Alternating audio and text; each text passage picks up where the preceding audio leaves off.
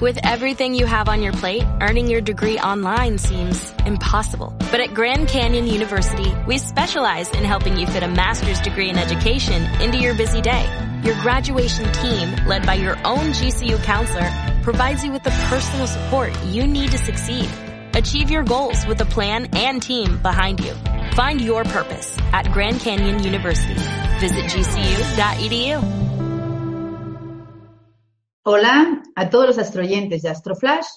Vamos a comentar las energías de la semana, donde destacan el equinoccio con la entrada del Sol en Aries, el lunes 20, junto con la luna menguante en Capricornio. Mercurio con dos aspectos, entre ellos la cuadratura a Plutón, oposición a Júpiter y conjunción a Urano. Y la extraordinaria conjunción del Sol con Venus en Aries el sábado 25. Después veremos cómo afecta esto signo por signo así como la pregunta de la semana. Recordaros que hay un astrochat de preguntas que podéis ir haciéndome en este mismo momento y los que veis el programa en diferido, debajo del vídeo podéis hacer también las preguntas que serán contestadas, algunas de ellas igualmente. Aprovecho para saludar a todos los astroyentes de Mindalia Radio. Primero de todo, saber que esta es una de las semanas más importantes del año astrológico por varias razones que vamos a ir analizando y por esto mismo voy a empezar hoy al revés, a como lo hago de costumbre, analizando primero la luna menguante en Capricornio y después hablaré de los importantísimos movimientos cósmicos del cielo de esta semana. Bien, empezamos a analizar entonces la luna menguante en Capricornio a las 15 horas 59 tiempo universal en el grado 014 del signo de Capricornio. Y vamos a hacerlo viendo todos sus potenciales, tanto primero en el cuerpo, la mente y el alma, y luego analizamos en particular la luna en Capricornio. La luna en estado menguante es la fase en la que el organismo exhala, transpira y gasta energía, así que todos los tratamientos para eliminar sustancias tóxicas del cuerpo y limpieza del aparato digestivo son muy favorables en esos días. Por ejemplo, más detalladamente vamos a ver los cuidados primero del cuerpo, empezando por la piel, donde en esta fase sirve para limpiar el cutis, como el acné, impurezas, verrugas y pecas, y ahí no quedará casi ninguna marca si los. En el cabello cortado durante la luna menguante crecerá más tupido. Para los masajes aplicados en periodos menguantes relajan y desintoxican. En el adelgazamiento, la dieta se comienza mejor en esta fase menguante, ya que el organismo estará más predispuesto a desintoxicarse y a eliminar los líquidos. Los ayunos también son más llevaderos durante estos días. A nivel mental, son días para aterrizar nuestras ideas, limpiarnos de la basura emocional, profundizar en lo que se desea hacer, hacia dónde ir, pero aterrizando todo sin obsesionarse o estar en las nubes. A nivel espiritual, en toda la fase de esta luna menguante es un momento idóneo para realizar rituales y peticiones que tengan como objetivo finalizar o disminuir. Y como además coincide con la entrada del sol en Aries, es recomendable para alejar energías negativas y malas vibraciones del año anterior. También para acabar con relaciones indeseables, desbaratar hechizos influencias negativas y romper con los malos hábitos. Vamos a ver para protegernos de estas malas energías a nivel primero personal y durante tres días que siguen la luna menguante debemos de finalizar, por ejemplo, nuestra ducha o baño diario enjuagándonos con una jarra de agua con tres cucharadas de sal marina que habremos dejado la noche anterior al influjo de la luna menguante. Para limpiar las energías negativas del hogar debemos de llenar de agua un cubo de lona que usamos habitualmente para la limpieza de nuestro hogar. Después, añadir unas gotas de vinagre y tres puñados también de sal marina. Limpiar la casa desde la habitación más interior, pasando habitación por habitación hasta la puerta de entrada y luego tirar ese agua en la calle o en el inodoro. En particular, esta luna en Capricornio nos habla de la diosa Hera y de cómo utilizaba sus poderes y todo su valor para el mantenimiento de las formas de la convivencia social, sobre todo con un gran sentido del deber y de la responsabilidad, de la prudencia y de la tenacidad. Bien, para equilibrar todas estas energías a, través de la diosa Hera, vamos a trabajar también con otros elementos como son el cuarzo onice y como metal el plomo. con flores y plantas el abeto, el beleño y la belladona. En flores de Bach con el mimulus para que nos permita encontrar nuestro valor personal con valentía superando nuestros miedos. Con los arcángeles trabajaremos con el arcángel Orifiel, que además esta semana nos da este bonito mensaje. Confía en ti mismo, confía en tus proyectos, cuida también tu hogar, protege tu salud y habla con tu alma. Ahora sí, como dije al principio del programa, vamos a analizar los movimientos planetarios trascendentales que hacen que esta semana sea la más importante del año astrológico, como son primeramente que el Sol entra en el sino de Aries el lunes a las 10 horas 30 tiempo universal e iniciamos la celebración del Día Internacional de la Astrología, que no debemos confundir con el Día Mundial de la Astrología, que es una celebración creada por el astrólogo Boris Christoph en el año 79, donde él proponía coincidir con la festividad de los Reyes Magos de enero. Este Día Mundial, en el que se celebra también los Reyes Magos, se considera que ellos fueron los primeros astrólogos conocidos. Entonces, recordemos, esta es una celebración para todos los astrólogos, pero es el Día Internacional y no confundirlo con el Día Mundial de la Astrología. ¿Y por qué se eligió el 20 o el 21 de marzo, según el año, este día para dicha celebración? Porque señala el equinoccio de primavera para el hemisferio norte y el equinoccio de otoño para el hemisferio sur. Y es la fecha cuando en realidad empieza el año astrológico, puesto que el Sol inicia en el sino de Aries su recorrido por el zodíaco.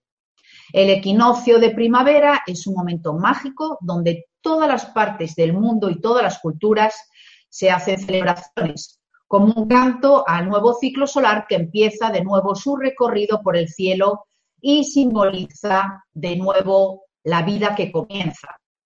El Sol en Aries trae energías nuevas, por eso es buen momento para efectuar limpiezas de todo tipo, tanto exteriores como interiores, no obstante, siempre habrá quienes experimenten a lo mejor un bajón físico, un bajón emocional o psicológico, porque cualquier cambio de estación supone un esfuerzo para nuestro organismo, ya que se debe adaptar a las nuevas condiciones del entorno. En este caso, la falta de conciencia ante la necesidad de adaptación física y espiritual a la nueva estación es lo que hace caer en depresión a algunas personas. En medicina china, la primavera se relaciona con el hígado y la vesícula biliar, así que conviene prestar mucha atención a la nutrición y al descanso. Y es buen momento para el ayuno o para desintoxicar a través de los alimentos más adecuados. También la actividad física moderada y los ejercicios al aire libre ayudarán a armonizar el cuerpo con la mente. Con todo ello nos sentiremos así más adaptados y empezaremos el nuevo ciclo zodiacal del mejor modo posible. Esta semana también destaca porque Mercurio tiene una cantidad de aspectos bastante importante y hará, por ejemplo, una cuadratura, un aspecto inarmónico con Plutón, también otro aspecto inarmónico en oposición con Júpiter, esto el viernes día 24, pero al mismo tiempo estará formando una fusión energética o conjunción con Urano el domingo día 26. Todo esto va a dar una riqueza inhabitual al dios de la comunicación, del comercio y de la mente lógica, procurando por un lado mucha tensión y nerviosismo y tendencia a la obsesión y a la compulsión, pero por otro lado abriéndonos a nuevos modos de comunicarnos originales y creativos. Así pues, es un buen momento para iniciar estudios de astrología o numerología, así como estudiar un nuevo idioma o inmiscuirse más en temas de informática, también realizar viajes imprevistos de características excitantes y enriquecedoras. Este aspecto afectará de un modo especial a los signos cardinales, como son el Aries, Cáncer, Libre, Capricornio, y de manera secundaria los signos de Sagitario y Leo, así como Acuario y Géminis, sobre todo entre el grado 20 a 25 de dichos signos.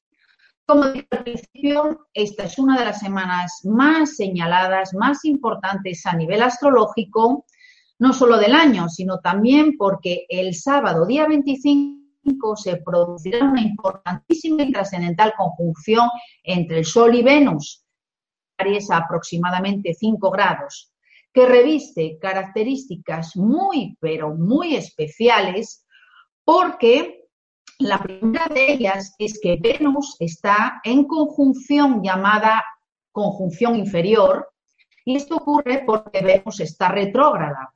Al fusionarse con el Sol, esta conjunción marca un nuevo ciclo para el amor y los afectos, cambiando todo lo que se relaciona con el placer, el bienestar y la estética. La importancia es máxima porque esta conjunción con Venus retrógrada del Sol en el mismo punto de Aries ya no se volverá a dar hasta dentro de ocho años. Y para llegar a este mismo punto astrológico, habrá formado cinco conjunciones formando la esotérica y famosa figura geométrica de la estrella de cinco puntas. Esta semana, pues, es trascendental el trabajar intensamente a nivel personal con estas energías, porque de ello puede depender el grado de felicidad e incluso del éxito de los próximos ocho años en cuestiones que más adelante diré a través de la ronda astrológica. Busca entonces, por esta misma importancia, proyectos, actividades y relaciones que te enamoren, también como esta Venus sigue retrógrada hasta mitad de abril, debes de analizar y modificar todos tus afectos mejorando tu modo de amar. Cambia así pues tu modo de relacionarte y vuelve a intentarlo de nuevo con plena conciencia y compromiso para que en este nuevo ciclo de ocho años logres hacer tu vida emocional más agradable y más armoniosa ahora vamos a ver qué es lo que trae este nuevo año zodiacal a cada uno de los signos con esta conjunción a Venus retrógrada que influenciará no solo, como dije, este nuevo año astrológico, sino para un ciclo de ocho años en los sectores que a continuación voy a determinar para cada signo. Recordar que hay que tener en cuenta no solo vuestro signo, sino también vuestro ascendente. Aries, en el sector 1, primero, feliz cumpleaños para los arianos. Inicia un nuevo año para ti y revisa tu impacto personal sobre los demás, así como tu look. Buen año para brillar y enamorar. También estás tomando buenas decisiones para tu futuro y es un año muy prometedor. Tienes el resumen en el Astroflash especial del año 2017 aquí en Italia y sobre todo vais a ver que va a ser muy beneficioso, sobre todo para el primer decanato. El Tauro, la conjunción Sol-Venus en el sector 12, nos habla de revisar y aclarar todos los problemas de salud para que no se hagan crónicos y que tengas cuidado con amores ocultos que pueden complicar más adelante tu vida. Es un buen ciclo para adentrarte en la meditación y desarrollar tu vida y tu camino espiritual. El Géminis en el sector 11, buen año y ciclo para dar rienda suelta a todos tus planes y proyectos, también para amistad, los grupos, asociaciones, ONGs. Analiza sobre todo tu modo de relacionarte con tus amigos o con los grupos a los que perteneces para evitar malos entendidos. El cáncer, el Sol y Venus en el sector 10 es un buen año astrológico y ciclo para encontrar empleo y pondrás tu energía en brillar a nivel laboral y encaminar tu proyección profesional con apoyos influyentes, aunque también puede indicar que algún proyecto meta se retrase. El Leo, la conjunción de Sol en el sector 9 indica que un año y ciclo para poner brillo y energía en los estudios y además intentará sacar adelante algún viaje al extranjero, aunque este pueda atrasarse un poquito respecto a la fecha que has ideado. El Virgo, Venus y el Sol este año en el sector 8 activará tu sexualidad de manera llamativa, pero debes de revisar tu modo de relacionarte sexualmente. También puede haber cuestiones de herencia y es el momento de aclarar el manejo del dinero, la economía compartida, ya sea de pareja, socios o con los bancos. El Libra, Venus y el Sol este año en el sector 7 iluminan el tema de los socios o del cónyuge, así que puedes encontrar pareja si no la tienes y si la tienes tu relación mejorará. También, si tuvieras que iniciar algún juicio o trámite legal, está apoyado para que llegue a buen fin, aunque se atrase un poco. El Escorpio, Venus y Sol iluminan el sector 6 anual, así que es un buen año para el trabajo. Iniciar un ciclo para mejorar las relaciones con compañeros de trabajo y empleados.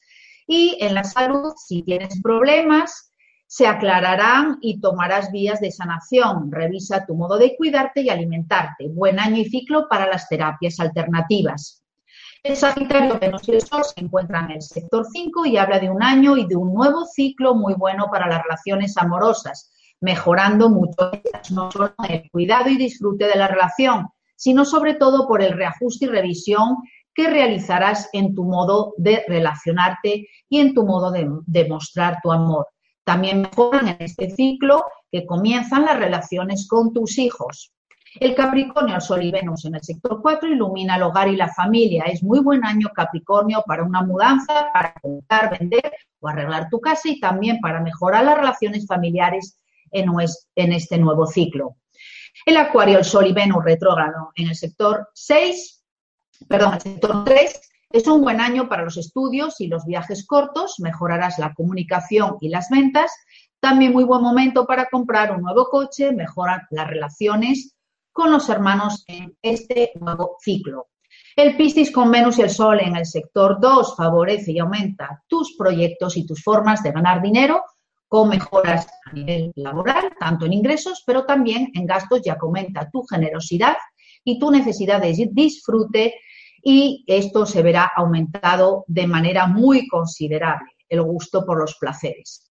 Muy bien, ahora vamos a uno de los correos que he recibido tengo aquí la carta de Alex Vinicio, que él mismo me la ha adjuntado, la ha impreso para, para verificar y me dice, hola Eva, buen día, por favor, una consulta astrológica. Ya estamos aquí, ya hay mucha gente que me manda la carta astral y hay gente que está metida en la astrología y que está siguiendo el programa y eso me da mucho gusto. Em, me dice, por favor, una consulta astrológica, ¿dónde puedo ver mi misión de vida? lo que tengo a favor y lo que tengo en contra para ello. Una lectura de registros acásicos sé que en la, Atlántida fui alquimista. ¿Me podría decir qué hacía o en qué se desempeñaba un alquimista en la Atlántida? Espero pueda contestar a mis dos preguntas y agradeceré infinitamente por su respuesta y por su tiempo. Espero también retome pronto los astroflash, los miro todas las semanas y nos recomiende un par de libros de astrología para quienes gustamos de ella. Un fuerte abrazo de luz desde Quito.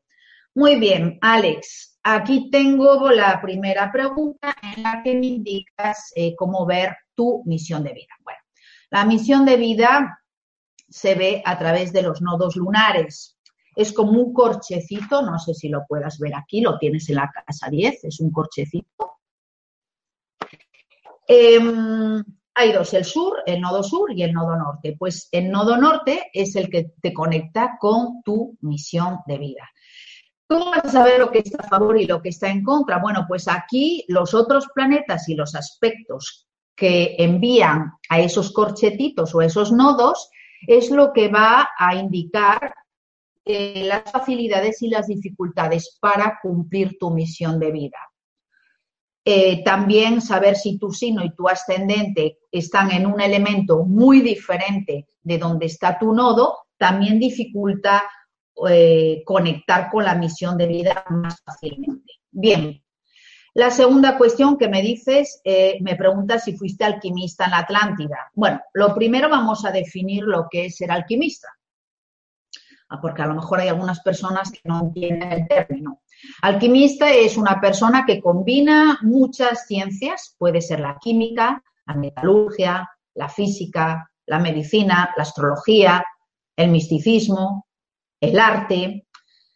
Por ejemplo, yo podría definirme como alquimista, ya que mezclo la medicina holística, flores de Bach, los cuarzos, los ángeles, los metales, la mitología y todo lo a uno con la astrología. Entonces, mirado desde ese punto de vista, tú sí lo eres. He mirado esta tarde tu carta y es, efectivamente sí lo eres. Eso es lo que me refleja.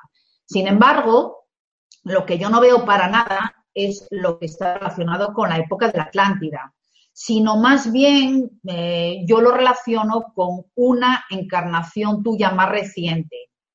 Pueden ser dos, de hecho, una encarnación inglesa y también una encarnación hindú. Ahí es donde yo veo que tuviste esas tendencias alquimistas tuyas. Y por último, que sería, sería casi una tercera pregunta, me pides recomendarte dos libros de astrología. Yo no sé realmente qué nivel de astrología tienes o qué rama de la astrología te interesa más, la tradicional, la psicológica, la predictiva, la médica, etcétera. De todos modos, te recomiendo al reputado astrólogo español Tito Macías, que además de ser un excelente maestro, es una fuente inmensa de conocimiento astrológico en varios temas y un verdadero, ahora sí, alquimista dentro de los criterios que hemos definido anteriormente. Entonces, te voy a recomendar estos cinco libros de él, de diferentes temas y en diferentes niveles de conocimiento para que tú elijas según tus intereses o tu avance en astrología. El primero es astrología para terapeutas y sanadores. El segundo, no es por el orden de importancia, ahí eliges tú como quieras. Gemoastrología o las propiedades astrológicas de las gemas. El tercero, mapa astrológico del destino y los atacires. El cuarto, técnicas de interpretación de las revoluciones solares. Y el quinto, la influencia de las estrellas fijas, todos ellos de Tito Macías. Bien, y ahora me dirijo en especial a Arlene Vargas. Arlene, no te desesperes, ya tengo preparada tu respuesta, pero para la próxima semana, porque hoy ha sido un astroflash ya con muchas preguntas de una sola persona y entonces se nos juntó el equinoccio, la importancia de la conjunción de Venus con el Sol. Quedan todavía como una semana que no he estado la semana pasada, recordáis. Eh, quedan muchas preguntas por contestar, pero intentaré en las próximas semanas ir contestando poco a poco cada una de ellas. Aprovecho de todos modos para saludar también a Janet León, Mamen SJ, Rodolfo Conejeros, María Espinal, Daniela Castro, Mireia Donatella Caruso, Tatiana Herbias, Gabriel Alfonso y Ludmila Rojas. Bien, eso es todo por hoy. Nos volvemos a encontrar ahora sí en el Astroflash del próximo lunes y hasta entonces, muchas gracias por estar ahí y como siempre, que los astros sigan siendo vuestra guía. Nos vemos. En Sherwin Williams somos tu compa, tu pana, tu socio, pero sobre todo somos tu aliado, con más de 6.000 representantes para atenderte en tu idioma y beneficios para contratistas que encontrarás en aliadopro.com. En Sherwin Williams somos el aliado del PRO.